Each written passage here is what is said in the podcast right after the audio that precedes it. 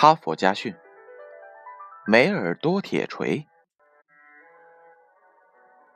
在美国纽约，有一家妇孺皆知的梅尔多公司。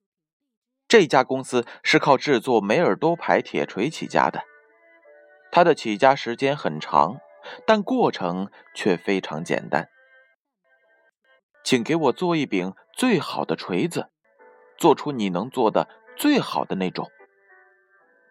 多年以前，在纽约的一个村庄，一个木匠对一个铁匠说：“我是从外地来的，在这里做一个工程，我的工具在路上丢了。我做的每一柄锤子都是最好的，我保证。”铁匠戴维·梅尔多非常自信地说：“但你会出那么高的价钱吗？”“会的。”木匠说。我需要一柄好锤子。铁匠最后交给他的，的确是一把很好很好的锤子。也许从来就没有哪一柄锤子比这个更好。尤其值得称道的是，锤子的柄孔比一般的要深，锤柄可以深深地楔入锤孔当中，这样在使用时，锤头就不会轻易地脱落了。木匠对这柄锤子十分的满意。不住地向同伴炫耀他的新工具。第二天，和他一起的木匠都跑到了锤匠铺，每一个人都要求定做一把一模一样的锤子。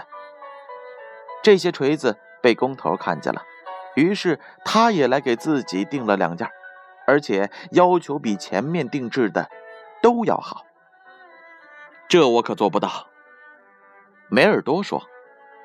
我打制每一个锤子的时候，都是尽可能的把它做到最好。我不会在意谁是主顾。一个五金店的老板听说了此事，一下子订了两沓。这么大的订单，梅尔多以前从来没有接过。不久，纽约城里的一个商人经过了这座村庄，然而。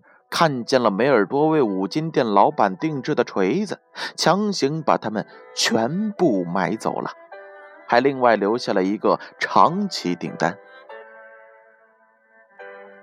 在漫长的工作当中，梅尔多总是在想办法改进铁锤的每一个细节，并不因为只是一个铁锤而疏忽大意。尽管这些锤子在交货时并没有什么合格或者是优质等标签，但人们只要在锤子上面见到了“梅尔多”几个字，就会毫不犹豫地买下它。